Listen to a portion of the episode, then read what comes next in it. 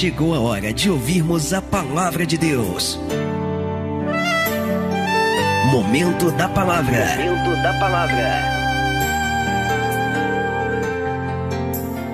Números capítulo 20, verso 11 diz assim: Então Moisés levantou a sua mão e feriu a rocha duas vezes com a sua vara. E saiu muita água, e bebeu a congregação e os animais. Vamos ler o versículo 12. E o Senhor disse a Moisés e a Arão: Porquanto não creste em mim, para me santificardes diante dos filhos de Israel, por isso não introduzireis esta congregação na terra que lhes tenho dado. Moisés ele vai ferir a rocha duas vezes. Algo que Deus havia dito para que ele não fizesse. Algo que não foi aquilo que Deus o havia dirigido, que Deus o havia orientado. Deus deu uma orientação. Moisés vai fazer outra coisa. Mas apesar dele ter feito outra coisa, a princípio o resultado veio. Porque ele vai ferir a rocha duas vezes, mas qual era a intenção? Que a rocha desse água, a rocha deu água. Ele até teve sucesso, entre aspas, mas em compensação, ele não vai ver a terra que o Senhor prometeu. Nós temos que tomar muito cuidado quando nós temos sucesso em coisas que Deus não aprova. Você entende isso? Glória a Deus. Amado, nem tudo, nem tudo que dá certo Deus aprova. E muitas das vezes a gente está fazendo coisas erradas na nossa vida, mas porque a vida financeira está boa, porque a vida familiar está boa, a gente acha que mesmo errando está dando tudo certo, glória a Deus. Cuidado, cuidado em ter sucesso em algo que Deus não aprova. Porque você pode ter um sucesso momentâneo aqui, mas você vai deixar de viver o novo de Deus ali. Você entende isso, amado? Moisés vai ferir a rocha duas vezes. Ele vai alcançar o objetivo que ele queria. A água vai brotar, o povo vai beber, a sede vai ser saciada. Mas aquilo vai custar, aquela desobediência ela vai custar caro demais. Eu vou ler mais uma vez, estamos em Números 20. Então Moisés levantou a sua mão e feriu a rocha duas vezes com a sua vara. E saiu muita água, e bebeu a congregação e os seus animais. E o Senhor disse a Moisés e Arão: Porquanto não creste em mim, para me santificardes diante dos filhos de Israel, por isso não introduzireis esta congregação na terra que lhes tenho dado. Você crê que a terra que Deus ele tem preparado para você, e Deus tem preparada para você, é uma terra boa, é uma terra larga? Você crê que o novo de Deus é algo tremendo para a tua vida, amém? Então, meu amado, para que você tome posse desse novo, para eu, para nós tomarmos posse desse novo e venhamos viver essa palavra. Estenda a tua mão aqui para frente, curva a cabeça, estenda a mão aqui para frente, feche os teus olhos, vamos orar agora. Senhor nosso Deus, e Senhor, nosso Pai Todo-Poderoso, Pai querido, Deus amado, nós estamos aqui adorando, louvando, bendizendo o Teu santo nome. E agora, Senhor, é o momento da gente ouvir a Tua palavra. É o momento, ó Deus, em que o Senhor vai nos direcionar pela Tua vontade, a fim de que não venhamos tomar decisões equivocadas, a fim de que não venhamos fazer nada que venha estar fora do Teu querer e do Teu propósito.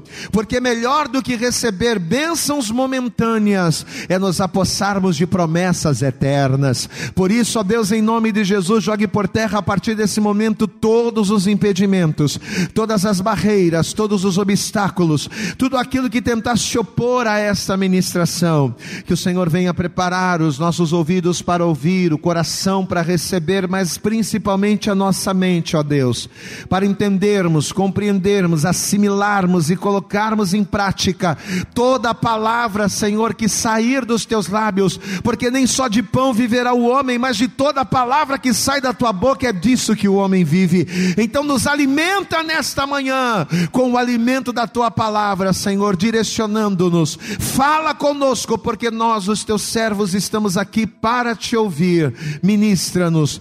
É o que nós te pedimos nesta hora com toda a nossa fé e desde já te agradecemos em nome de Jesus. Você pode dizer amém, Jesus. Você pode dar graças a Deus, glória a Deus aí. Vamos aplaudir bem forte a Jesus. Senhor, fala conosco. Fala, Senhor, com os teus filhos. Fala com cada um. Direciona-nos nessa manhã. Em nome de Jesus. Por favor, senta no teu lugar, toma o teu assento. A palavra de Deus ela nos mostra que depois de saírem do Egito, depois de passarem pelo mar, e depois de começarem a peregrinar, uma, uma peregrinação árdua pelo deserto, conta-nos a palavra que Moisés e o povo, eles vão chegar em um lugar chamado Refidim, e esse lugar ele ficava localizado no deserto de Sim. Então o povo de Israel vai começar uma peregrinação. Eles vão sair da terra do Egito, eles vão sair do cativeiro, mas a princípio eles vão continuar passando por dificuldades, por lutas. Uma vez que eles estão saindo do cativeiro e eles estão indo para a terra prometida, porém os caminhos por onde eles estavam percorrendo eram caminhos áridos, eram caminhos difíceis. Então o povo agora estava percorrendo, saiu do cativeiro, não era mais escravo, mas ainda estavam passando por lutas. E apesar da glória de Deus estar sendo manifesta de uma maneira tão clara, apesar dos filhos de Israel estarem vendo Deus de maneira poderosa se manifestar, a primeira coisa que o povo vai fazer ao passar pela primeira dificuldade pós-libertação, a primeira coisa que o povo vai fazer ao passar pela primeira aflição eh, pós-cativeiro, pós a primeira coisa que eles vão fazer vai ser murmurar.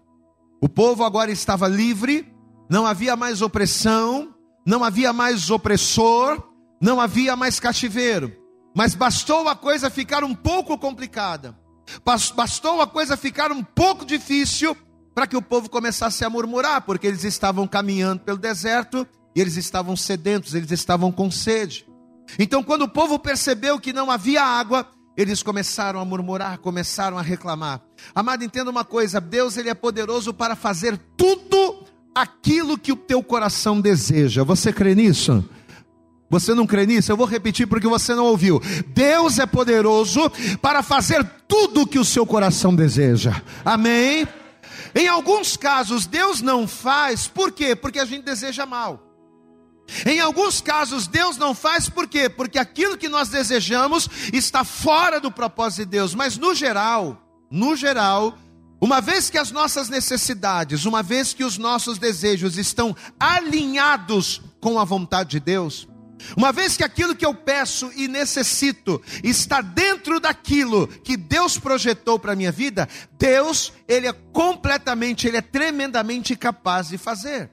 Só que nós precisamos entender uma coisa: Deus é autônomo. Amém? Repita comigo: Deus, diga bem alto: Deus é autônomo. Amado, entenda isso: Deus é soberano. E por mais que Ele me ame, por mais que Ele te ame, Ele nunca vai fazer as coisas do seu jeito. Entenda isso. Por mais que eu precise de algo e Deus diga eu vou fazer, Deus não vai fazer aquilo que eu preciso da maneira que eu quero, da maneira que eu imagino ou da maneira que me agrada. Não. Se Deus ele libera a palavra e ele diz eu vou fazer, pode esperar que ele vai fazer. Mas a forma com que ele vai fazer nem sempre será de acordo com aquilo que eu imagino. Só que o ser humano, o homem, ele não consegue entender isso. E é justamente essa falta de compreensão que gera umas murmurações. É, é, é, o fato de nós entendermos que Deus ele faz o que quer, como quer, usando quem ele quer, é pelo fato de a gente não entender isso, que a gente começa a murmurar, que os males começam a ter poderes sobre a nossa vida, porque o grande problema não está naquilo que Deus faz, o grande problema está na maneira com que Deus faz. E por que, pastor, que a maneira com que Deus faz traz problemas? Porque traz incômodo. Às vezes, para Deus mover uma situação ao meu favor, Ele vai me tirar da zona de conforto. Às vezes, para Deus mover uma situação no seu casamento, Deus ele vai exigir de você posicionamentos e atitudes que você não está disposto a fazer, e isso entra em choque com a sua realidade. Às vezes, o grande problema não é o que Deus vai fazer, mas é a maneira. Porque na maioria das vezes Deus ele nos tira da zona de conforto e a gente não quer isso. A gente quer a bênção, a gente quer o milagre, mas a gente já traçou um plano na nossa mente. Não, Deus, ó, eu quero isso, mas eu quero que o Senhor faça assim, que o Senhor faça desse jeito, porque aí eu vou me acomodar aqui, porque aí eu vou me ajeitar aqui, e se o Senhor fizer, aí vai ser perfeito. Aí Deus lá e diz: Eu vou fazer, mas Ele faz tudo o contrário. Pronto. A pessoa até se esquece de que Deus está fazendo. Deus está fazendo o que ela quer, Deus está fazendo o que ela precisa, mas pelo fato de Deus fazer um caminho diferente daquele que ela imagina, aquilo para ela passa a ser um, um problema. Era o que estava acontecendo aqui. Amado, o povo vai ter a coragem, presta atenção, o povo vai ter a coragem de murmurar por causa de água. Olha o que Deus fez. Deus aniquilou o Faraó, diga glória a Deus.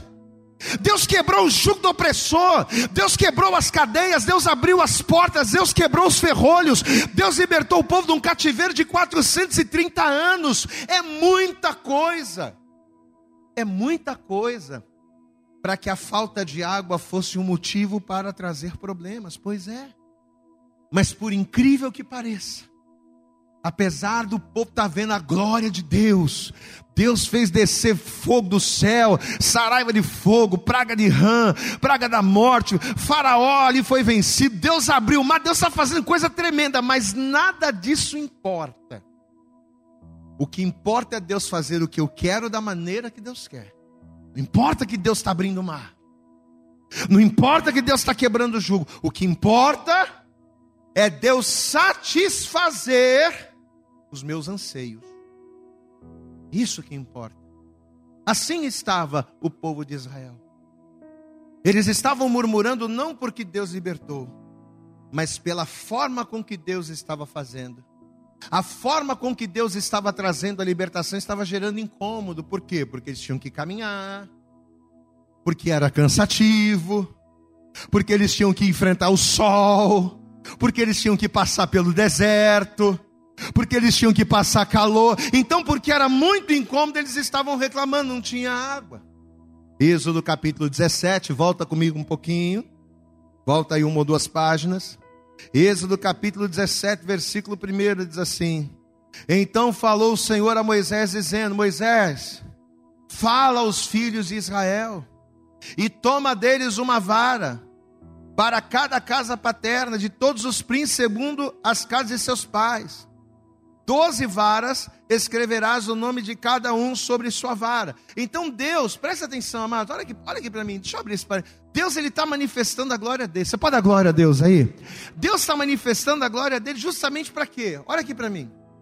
Deus está manifestando a glória dele para que o povo entendesse que ele era Deus. Levanta a tua mão para você e diga comigo: só o Senhor. Diga bem alto: só o Senhor é Deus.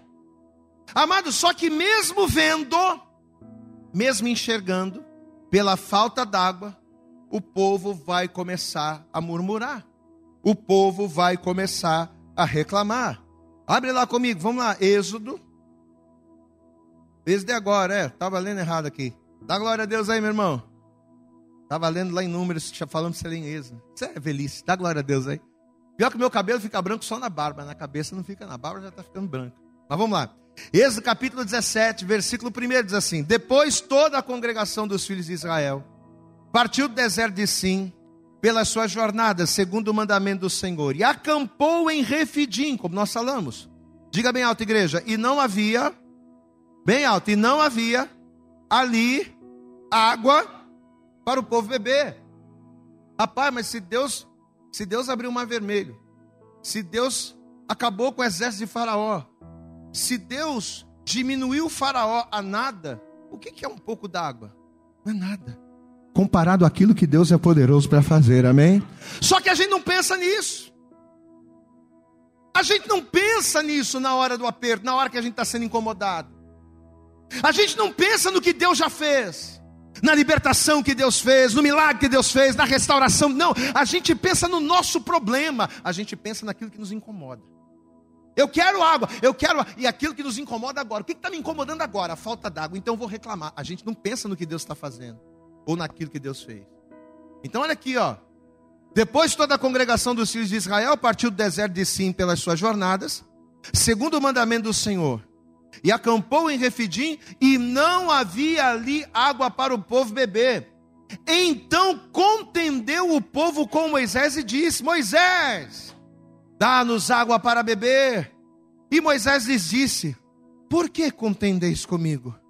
Por que tentais o Senhor? Tendo, pois, ali o povo sede de água, o povo murmurou contra Moisés e disse: Ah, rapaz, por que nos fizeste subir do Egito? Para nos matar de sede, a nós e aos filhos e ao nosso gado? Quer dizer que você tirou a gente do Egito para a gente morrer de sede aqui no deserto, Moisés? Olha, olha a cabeça do povo. Camarada, quando é carnal, né? Você acha que Deus vai tirar você do Egito? Você acha que Deus vai libertar você, vai restaurar você, vai fazer algo difícil, algo que aos teus olhos era impossível, para quê? Para deixar de fazer algo totalmente coerente e possível? Não. Só que o problema é que o homem se esquece que o agir de Deus, Deus trabalha em cima de processos. Diga glória a Deus.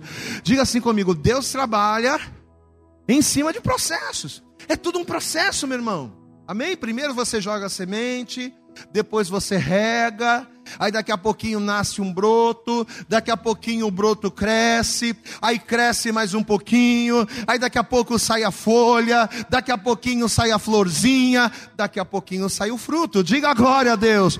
É um processo e você não pode querer passar à frente dos processos de Deus, mas esse é o problema. A gente quer lançar semente hoje e amanhã já colher o fruto. O povo aqui já está murmurando: ah, mas e agora? Versículo 3: Tendo, pois, ali o povo sede de água. O povo murmurou contra Moisés e disse: Por que nos fizeste subir do Egito? Para nos matar de sede? A nós e a nossos filhos, ao nosso gado? Olha o versículo 4. E clamou Moisés ao Senhor. Quando Moisés viu aquela situação toda, Moisés, homem espiritual, e clamou Moisés ao Senhor, dizendo: Senhor, que farei a este povo? Daqui a pouco eles vão me apedrejar. Pouco eles vão me arrebentar, vão me matar aqui, porque eles acham que sou eu que faço tudo. Eles acham que sou eu que sou o cara, mas é o Senhor quem faz. Versículo 5: Então disse o Senhor a Moisés: Faz o seguinte, Moisés, passa diante do povo, e toma contigo alguns dos anciãos de Israel, e toma na tua mão a tua vara com que feriste o rio, e vai. E eis que eu estarei ali, diante de ti, sobre a rocha, em Horebe, e tu ferirás a rocha, diga glória a Deus. Eu vou repetir mais uma vez: e tu ferirás a rocha, e dela sairão águas, e o povo beberá. E Moisés assim o fez diante dos olhos dos anciãos de Israel. Glória a Deus. Então, olha aqui para o pastor para você entender. Moisés agora está vendo o povo agitado povo está querendo água, está lá sufocando ele, e o coitado diz: Meu Deus, o que, que eu vou fazer agora? Então Moisés vai tomar uma atitude. Moisés vai agir. Eu quero que você repita essa palavra e guarde ela para o resto dessa pregação. Diga comigo: agir. Bem alto, diga agir. Pois é, Moisés ele vai agir. Só que pelo fato do Moisés ter agido, de maneira a clamar a Deus, Deus lhe disse o que fazer. Amém? Senhor, eu estou em aperto e agora eu não sei o que eu faço. Eu estou com esse povo aqui, eu estou no deserto, não tem água. O que, que eu faço, Senhor? Espera aí, eu vou agir. Eu sou homem de Deus, Deus está comigo, eu vou agir, eu vou propor. E Moisés agora vai agir orando a Deus, pedindo a direção. E Deus vai dar a ordem. Faz o seguinte: pega a tua vara, fere a rocha porque eu vou estar diante da rocha. Diga glória a Deus, coisa tremenda. E quando você ferir a rocha, a rocha vai brotar água, esse povo vai beber das águas, você vai ver a minha glória, porque você agiu de maneira espiritual. Amém? Só que o que o Moisés não sabia era que essa rocha, que daria água ao ser ferida, tipificaria o que? O sacrifício de Jesus. Glória a Deus, amado. Porque além de Jesus ser a rocha que nos dá água viva, além de Jesus ser a rocha que sacia a nossa sede, Jesus ele foi ferido por nós. Amém? Jesus ele foi ferido por nós para que fôssemos saciados, para que fôssemos curados, para que fôssemos salvos. Na primeira carta do apóstolo Paulo aos Coríntios, eu quero deixa marcado o êxodo, mas vai comigo lá. Primeira carta de Paulo aos Coríntios, no capítulo de número 10. Veja o que a palavra vai dizer aqui a partir do versículo 1. Primeira carta de Paulo aos Coríntios, capítulo 10, versículo 1 diz assim: Ora, irmãos, não quero que ignoreis, não ignorem, não quero que vocês ignorem isso, que nossos pais estiveram todos debaixo da nuvem e todos passaram pelo mar, e todos foram batizados em Moisés na nuvem e no mar, e todos comeram de uma mesma comida espiritual, e beberam todos de uma mesma bebida espiritual. Por quê? Porque bebiam da pedra espiritual que os seguia, e a pedra era Cristo. Vamos aplaudir bem forte a Jesus. Jesus já estava sendo apontado lá com Moisés, meu irmão. Olha como é que a palavra é tremenda. Jesus ele já estava sendo apontado lá. Amém? Então você vê que o Moisés ele estava pedindo a bênção para quem? Para o dono da bênção. Moisés estava agindo de maneira completamente espiritual. E assim como Moisés feriu a rocha para obter a água, a palavra de Deus diz lá em Isaías que Cristo foi ferido por nós, também para nos dar água mas para nos dar água viva. Amém? Livro do profeta Isaías, capítulo 53, eu quero que você veja isso. Isaías, capítulo de número 53, no versículo 3 diz assim a palavra: E era desprezado e o mais rejeitado entre os homens, homem de dores, experimentado nos sofrimentos, e como um de quem os homens escondiam o rosto, ele era desprezado, e não fizemos dele caso algum, mas porém ele foi ferido. Diga glória a Deus. Olha a rocha ferida, olha a ligação. Mas ele foi ferido por causa das nossas transgressões, das nossas murmurações, dos nossos pecados. Ele foi moído por causa das nossas iniquidades. O castigo que nos traz a paz estava sobre ele, e pelas suas pisaduras fomos sarados. Seja sarado nessa manhã em nome de Jesus. Seja seja sarada nesta manhã, em nome de Jesus, amado. O que que nos sarou? O que que nos saciou? A presença de Deus, as águas do Senhor, glória a Deus. Talvez você está aqui nesta manhã, meu irmão, Talvez as coisas estão difíceis na tua casa, na tua família, na tua vida profissional, pastor.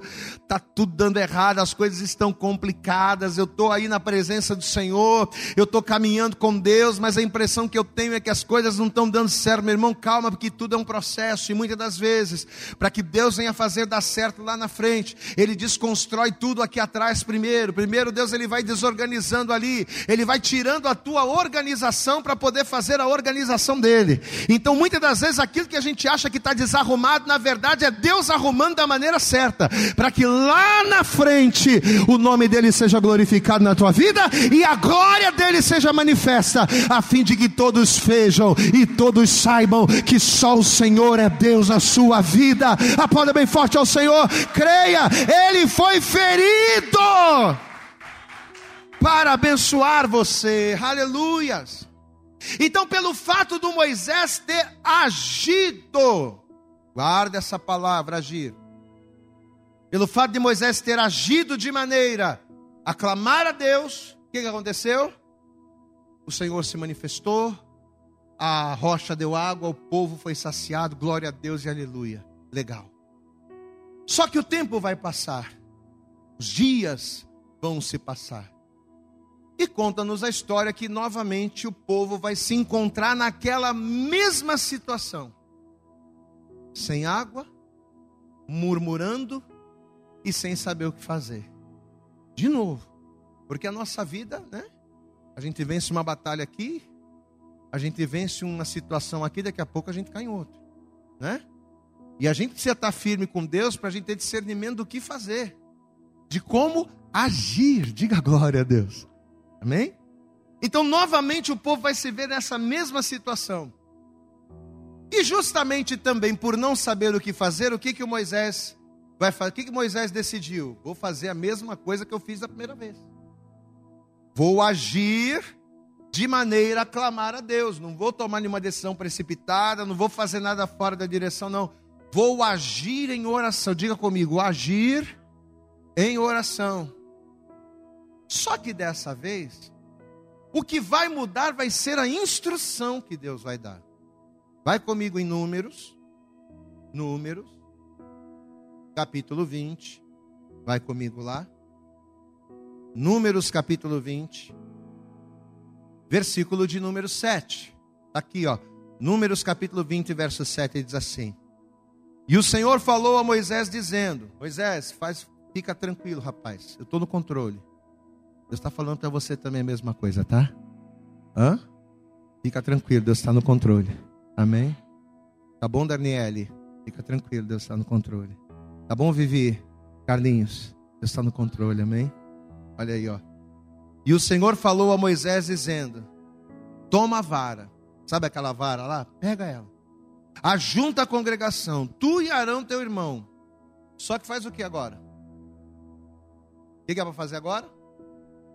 É para bater? É para ferir? A rocha já foi ferida. Então agora não precisa mais ferir. Aleluias. Amém? O cordeiro já foi sacrificado, o cordeiro já foi morto, já até ressuscitou, não precisa mais ferir. Então olha lá. Toma a vara, ajunta a congregação, tu e Arão teu irmão, e falai a rocha perante os seus olhos. É só falar, é só pedir. E dará a sua água. Assim lhes tirarás água da rocha, e darás a beber à congregação e aos seus animais. Então veja que a princípio parece que Deus está mandando Moisés fazer a mesma coisa, só que com um pequeno detalhe. Da primeira vez, Moisés, para que as águas fossem derramadas, para que a situação fosse resolvida, você tinha que ferir a, a rocha tinha que ser ferida para que houvesse vida para que vocês não morressem de sede no deserto, a rocha tinha que ser ferida. Ou seja, a rocha foi ferida para que não houvesse morte. Só que agora, a ação, guarda isso, a ação, a atitude que Deus agora estava requerendo do Moisés era outra. Agora você não vai ferir, é somente falar. Só que Moisés vai se deixar levar pela murmuração do povo, Moisés vai se deixar levar pela incapacidade do povo de compreender o agir de Deus, e aí ele vai fazer o que a gente leu no início, versículo de número 9.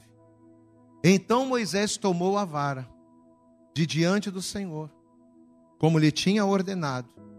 E Moisés e Arão reuniram a congregação diante da rocha. E Moisés disse-lhes: Olha o que Moisés vai dizer. Ouve agora, seus rebeldes.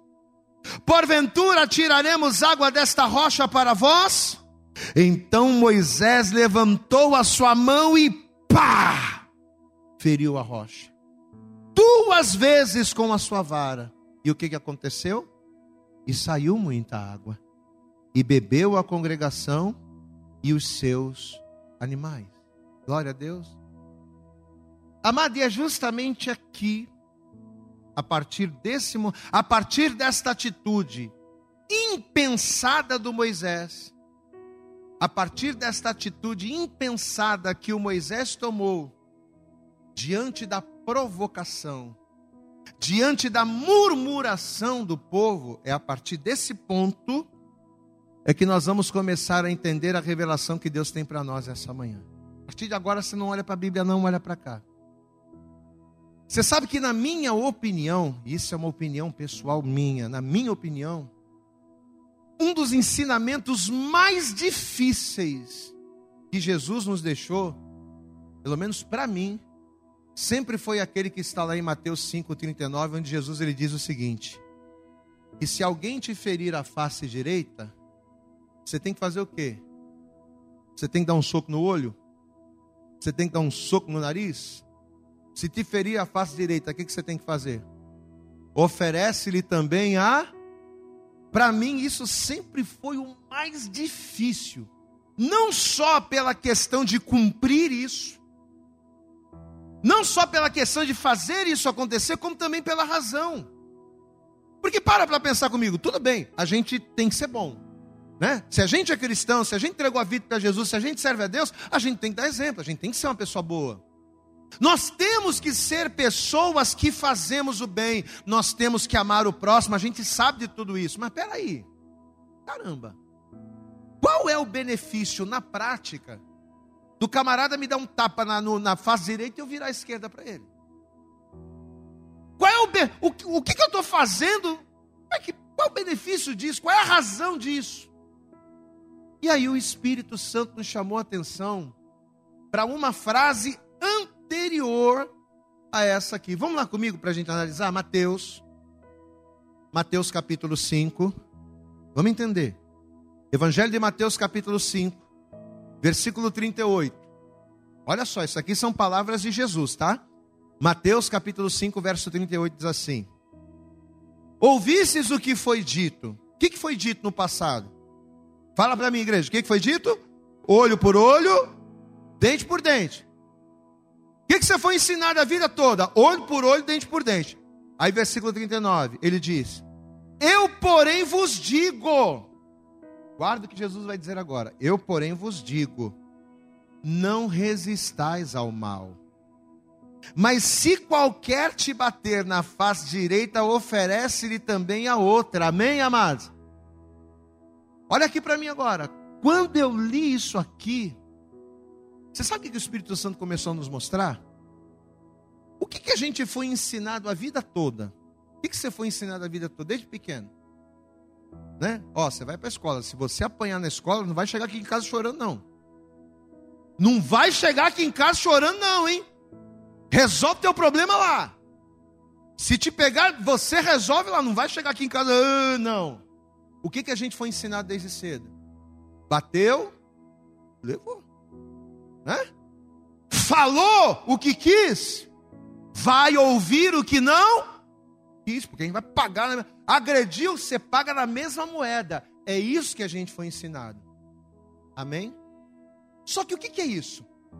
O que é esse ensinamento? Quando você, quando você apanha, você bate. Quando você recebe, você leva. O que, que, é, o que, que é isso?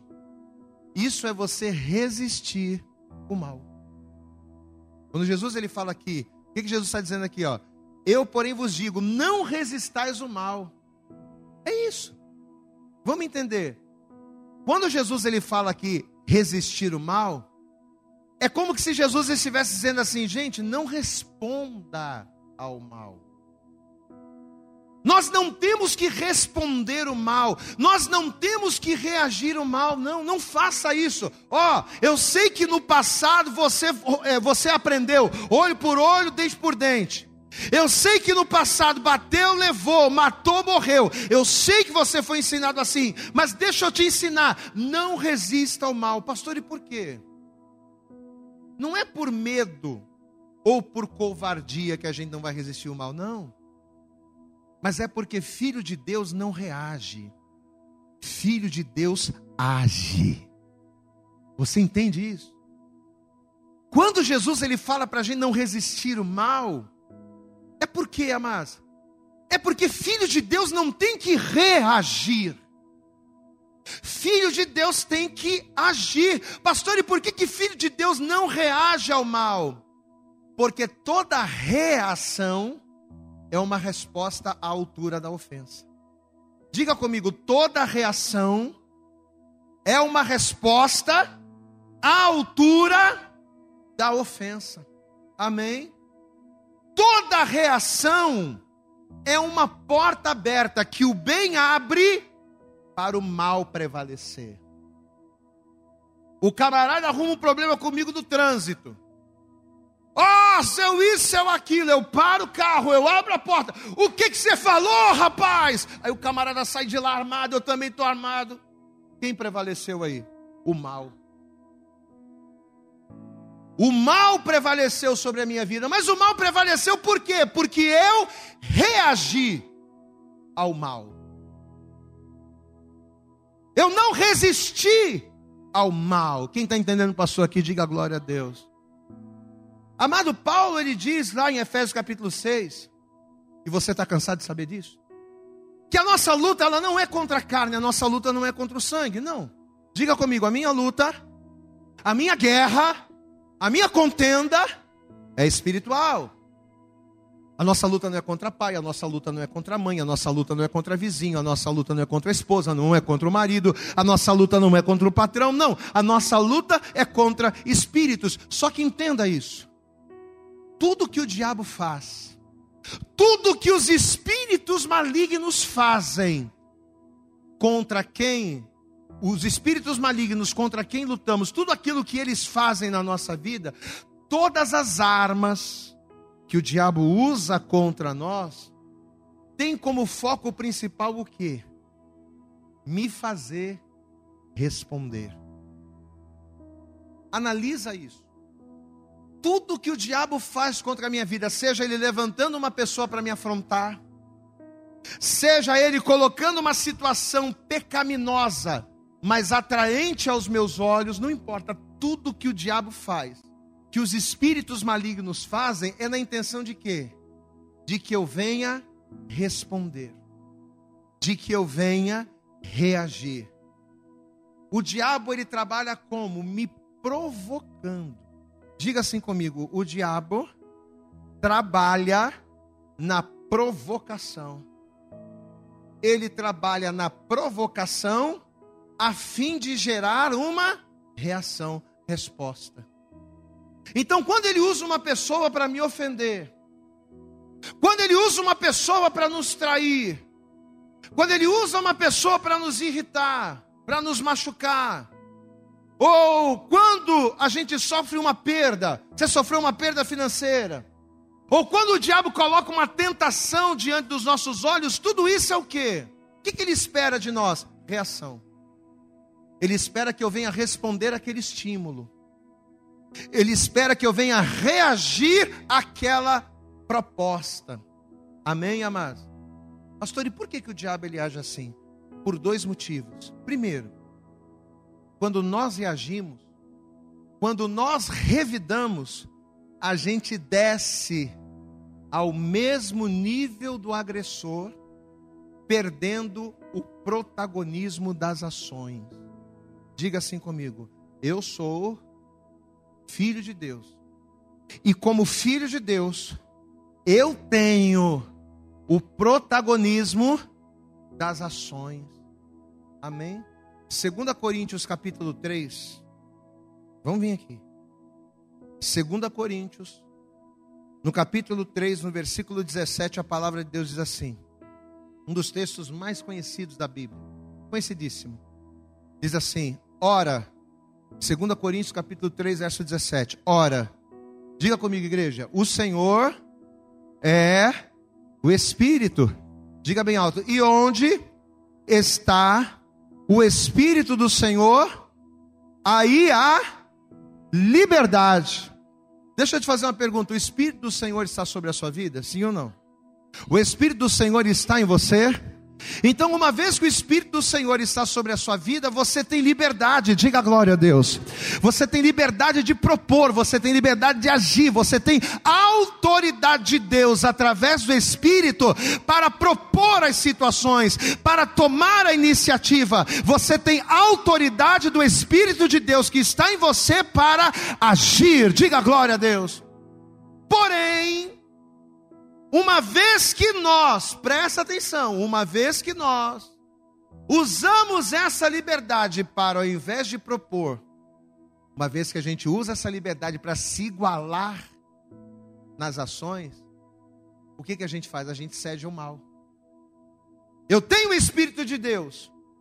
Aonde o Espírito de Deus está, a liberdade. Eu tenho liberdade para propor, mas quando eu reajo ao mal, eu estou abrindo mão do meu direito de, de, de, de, propor, do meu protagonismo nas ações, eu estou abrindo mão para quê? Para me igualar aquele que me agrediu. E é nisso que a gente acaba dando ocasião à carne. Gálatas capítulo 5, versículo 13 diz: Porque vós, irmãos, fosse chamados para quê? Para a liberdade. Diga comigo, eu fui chamado para a liberdade. Olha aqui para mim, você foi chamado para ser livre. O Senhor, assim como Deus usou a vida de Moisés para quebrar o jugo de Faraó e trazer libertação para o povo, Deus usou o seu filho Jesus Cristo para que através de Jesus todas as cadeias fossem quebradas, os grilhões fossem arrebentados e você fosse livre. Diga glória a Deus. Nós fomos chamados à liberdade, mas ele diz no versículo 13: Não useis, pois, da vossa liberdade, para quê, igreja? Para dar ocasião a. Ou seja, eu fui chamado, eu fui liberto, sim, mas para ter uma liberdade com responsabilidade. Diga comigo, eu fui chamado para ter uma liberdade com responsabilidade. Mas com responsabilidade de quê? De usar essa liberdade, acima de tudo, para não ser escravo de novo. Por isso que eu fui chamado à liberdade, mas com responsabilidade. Com a responsabilidade de não usar essa liberdade para me meter debaixo do jugo. Para não usar essa liberdade para quê? Para descer o nível e me igualar e agir na carne. Só que quando nós ao invés de agirmos, quando nós reagimos às provocações, a gente abre mão do padrão de Deus para dançar no jogo do inimigo. A gente abre mão do padrão que Deus tem para nós para quê? Para dançar conforme a música que Satanás está colocando. Diga assim comigo: a reação é a arma que o mal usa para roubar de nós o protagonismo que o Espírito nos dá. Você entende isso? Eu faço você repetir, para quê? Para isso entrar em você, para você falar e essa palavra entrar. Amém? Quando você reage, o diabo está tentando, através da tua reação, roubar de você o protagonismo que o Espírito de Deus te deu. E volto a dizer, para que você não tenha dúvida, quando eu falo de protagonismo, não me entenda mal. Eu estou falando de autoridade, glória a Deus, amados. Eu estou falando de autoridade que o Espírito de Deus que habita na sua vida te dá, uma vez que você está em Deus. Adão e Eva, eles foram protagonistas no jardim. Só que ao invés deles agirem com autoridade baseados na palavra de Deus, o que, que eles fizeram? Ao invés de eles serem ativos, repreendendo a serpente, eles reagiram. Eles foram reativos à proposta. Peraí, Deus disse o que para você? E se você comer desse fruto, você vai morrer? Não, que morrer o quê? Você pode comer. Come lá. Deus não quer que os seus olhos se abram come lá, porque se você comer, os seus olhos vão se abrir, você vai ser igual a Deus, você vai ter o conhecimento do bem e do mal. Em vez de eles usarem autoridade para repreender, eles seguiram. É um outro exemplo. quem está entendendo, pastor, aqui, diga glória a Deus. Você está entendendo, meu irmão? Às vezes Deus, o, o diabo não usa uma pessoa para te afligir, ele coloca uma situação diante de você. Uma situação esperando que você lhe dê uma resposta. Só que você não pode responder. Você não tem que responder, você não tem que reagir. Você tem que agir em cima daquilo. Você, como é que eles teriam que agir? Repreendendo. Diga glória a Deus. Quer dizer que Deus fala, vai lá. Não, não vou não, porque o Senhor falou, a palavra foi liberada, eu conheço a palavra, eu vou fazer a vontade do Senhor. Você está entendendo, amados? Eles tinham que agir. Só que eles foram reativos àquela proposta. E ao reagirem à sugestão da serpente, o que, que aconteceu? De dominadores, Porque Deus colocou o homem no jardim para quê? Para dominar. Domine sobre os peixes do mar, sobre as aves do céu, sobre o animal, sobre o réptil, sobre tudo que se move sobre a terra. Você vai ter domínio, você vai ser cabeça. Só que de dominadores, por causa de uma reação mal sucedida, eles passaram a ser dominados. Então, resumindo, gente, quando uma pessoa ou quando uma situação, porque não são só pessoas que nos provocam, Existem situações que o inimigo coloca diante dos nossos olhos para nos provocar também. O diabo ele não trabalha na provocação somente no campo da ira. O, o diabo ele trabalha a provocação também no campo da sedução.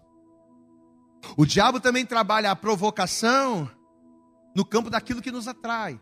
Então, quando uma pessoa ou quando uma situação nos provoca, e nós ao invés de agirmos, quando a gente reage a essa provocação, seja brigando com a pessoa, ou seja cedendo àquela situação, a gente faz duas coisas.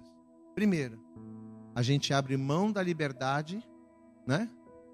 A gente abre mão da liberdade que o Espírito de Deus nos dá de propor para sermos induzidos. Primeira coisa, a gente perde o protagonismo. E a segunda coisa, quando a gente responde, quando a gente revida, a gente se iguala ao mal.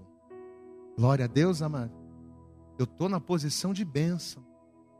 Mas quando eu revido ao mal, quando eu não resisto ao mal, eu estou saindo da bênção e estou me igualando àquele mal.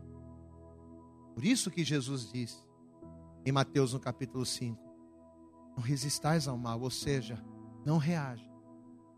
Não responda à provocação. Porque se você responder, você vai reagir. E se você reagir, você vai perder a excelência, você vai se igualar ao mal. Amados, quantas pessoas, olhe para cá, quantas e quantas pessoas apesar de serem boas, apesar de serem honestas, apesar de serem trabalhadoras, esforçadas, mas quantas pessoas estão exatamente assim como Adão? Pessoas que estão caindo na armadilha, perdendo o seu lugar, perdendo a sua razão, perdendo a autoridade dentro de casa. Pessoas que estão perdendo oportunidades de, de portas abertas. Pessoas que estão perdendo inúmeras bênçãos que Deus está liberando nas suas famílias, nas suas casas, nos seus trabalhos, e por quê? Porque por ter pavio curto. Ah, eu tenho um pavio curto demais. Se falou comigo, no, eu não levo desaforo para casa, não. Se vier um pá. Pois é. Quantas pessoas, por causa disso, ter pavio curto, por não serem vigilantes, por agirem na emoção, Quantas pessoas estão perdendo o protagonismo do Espírito, estão perdendo, deixando de viver em novidade de vida, por achar que mal se combate com mal, por achar que bateu, levou, por achar que eu tenho que reagir às provocações que eu recebo. Só que nesta manhã, Deus ele preparou essa palavra para nós, para mim e para você. E Ele preparou essa palavra para nós. E Ele nos trouxe aqui para dizer para a gente tudo isso aqui.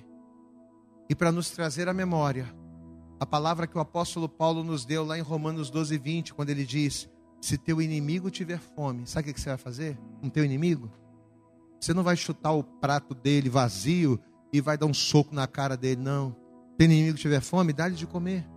Se tiver sede, dá de beber, sabe por quê? Porque fazendo isso, tu amontoarás brasas de fogo sobre a tua cabeça. E aí Paulo acrescenta dizendo: faça isso, sabe por quê? Não te deixes vencer do mal, mas vence o mal com o bem. Você pode aplaudir bem forte ao Senhor. A arma para você agir contra o mal é o bem. Diga glória a Deus. Diga comigo: o mal provoca. Diga bem alto: o mal provoca, o bem propõe. Você entende isso, meu irmão? O mal provoca, mas o bem propõe.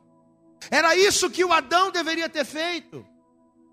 Adão deveria ter agido no bem, na legalidade, na luz, na palavra. Era isso que Adão deveria ter feito. Foi assim que Jesus fez na tentação do deserto. Diga glória a Deus. Olha o exemplo de Jesus lá em Mateus 4. Cada proposta de Satanás nada mais era do que o quê? Você acha que o diabo queria? Você acha que, tava, você acha que o diabo estava se importando se Jesus ia transformar pedra em pão ou não? Você acha que o diabo estava se importando se os anjos iriam pegar Jesus ou não, se ele se jogasse lá de cima? Não, amado. O que, que o diabo queria? O diabo queria que Jesus cedesse a sua proposta reagindo. Diga glória a Deus. Você é filho de Deus, rapaz. Você está com fome. Pega essas pedras, transforme-as em pães, para que você come e mata a tua fome. Só que Jesus não vai reagir, Jesus vai agir. Mas está escrito que nem só de pão viverá o homem, mas de toda palavra que sai da boca do Senhor. Mas está escrito: não tentarás o Senhor teu Deus. Mas está escrito que só o Senhor nós iremos servir. Aplauda bem forte a Ele, amado. Jesus propôs, Jesus agiu. Diga glória a Deus.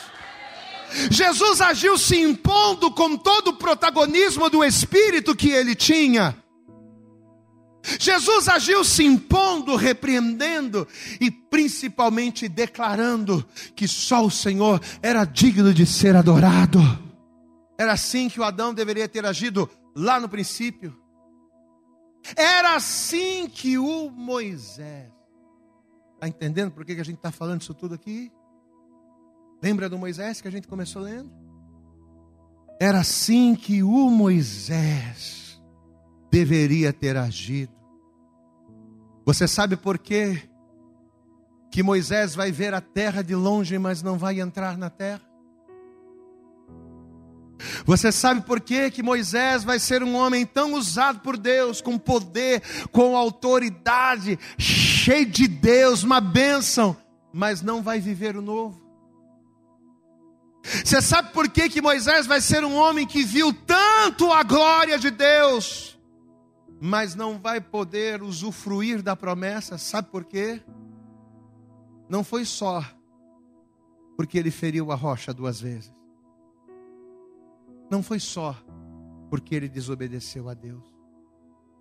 Mas além de tudo isso, Moisés ele vai deixar de viver o novo de Deus por quê?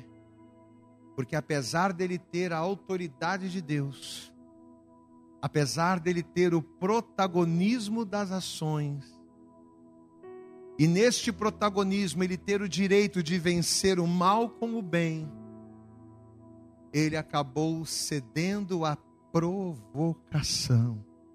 Glória a Deus, igreja.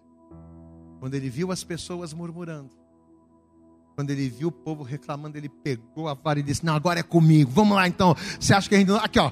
Pá! Pá! E ele acabou até sendo bem sucedido em algo que Deus não aprovava. Mas lá na frente, ele perdeu o novo de Deus. Nós temos profetizado e falado em praticamente todas as pregações que Deus tem nos dado, que 2022 é um novo tempo. 2022 está sendo um novo tempo na minha vida, está sendo um novo tempo no MAP. Glória a Deus, amado. E eu profetizo que será um novo tempo na sua vida. Pastor, as coisas estão difíceis, fica tranquilo, é só um processo.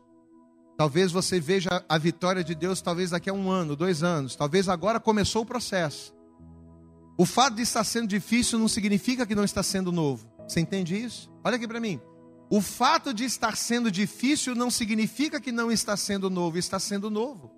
O problema é que para você chegar à conclusão daquilo que Deus tem para você, existe um processo. Então Deus está trabalhando nesse processo. O processo começou agora. Você vai ver o resultado do novo de Deus na sua vida. Amém? Mas olha a palavra que Deus está dando aqui para você. Como é que nós vamos ver, ver e viver o novo de Deus? Não sendo crentes reativos. Como é que nós vamos ver e viver o novo de Deus na nossa vida? Não aceitando provocação. Como é que a gente vai ver e viver o novo de Deus na nossa vida? é assumindo a liberdade, o protagonismo do Espírito, a liberdade que o Espírito de Deus nos dá para escolhermos não descer o nível e reagir o mal, mas nos mantermos na posição e pelo poder da palavra e pelo poder da presença do Espírito, nós nos impormos glorificando, exaltando e sendo fiel ao Deus vivo e todo-poderoso. Talvez as coisas não tenham acontecido na sua vida, não é por culpa de A, de B ou de C, porque volto a dizer, a nossa luta não é contra carne e sangue, é contra espíritos. Talvez o que você espera não tenha acontecido na sua vida porque apesar de você ser crente, você tem sido um crente reativo. Não seja um crente reativo, porque você se iguala, você desce o nível. Seja um crente ativo. Use a autoridade de Deus e a glória dele se manifestará na tua vida. Toda a igreja se coloque de pé. E assim que você se colocar de pé, eu gostaria de pedir a você: vamos dar para Jesus, vamos dar para a palavra do Senhor a nossa melhor salva de palmas, mas eu quero que você aplauda, abra também a sua boca e diga: glória, glória, glória a Deus. Amém. Eu acredito que essa mensagem falou poderosamente com você.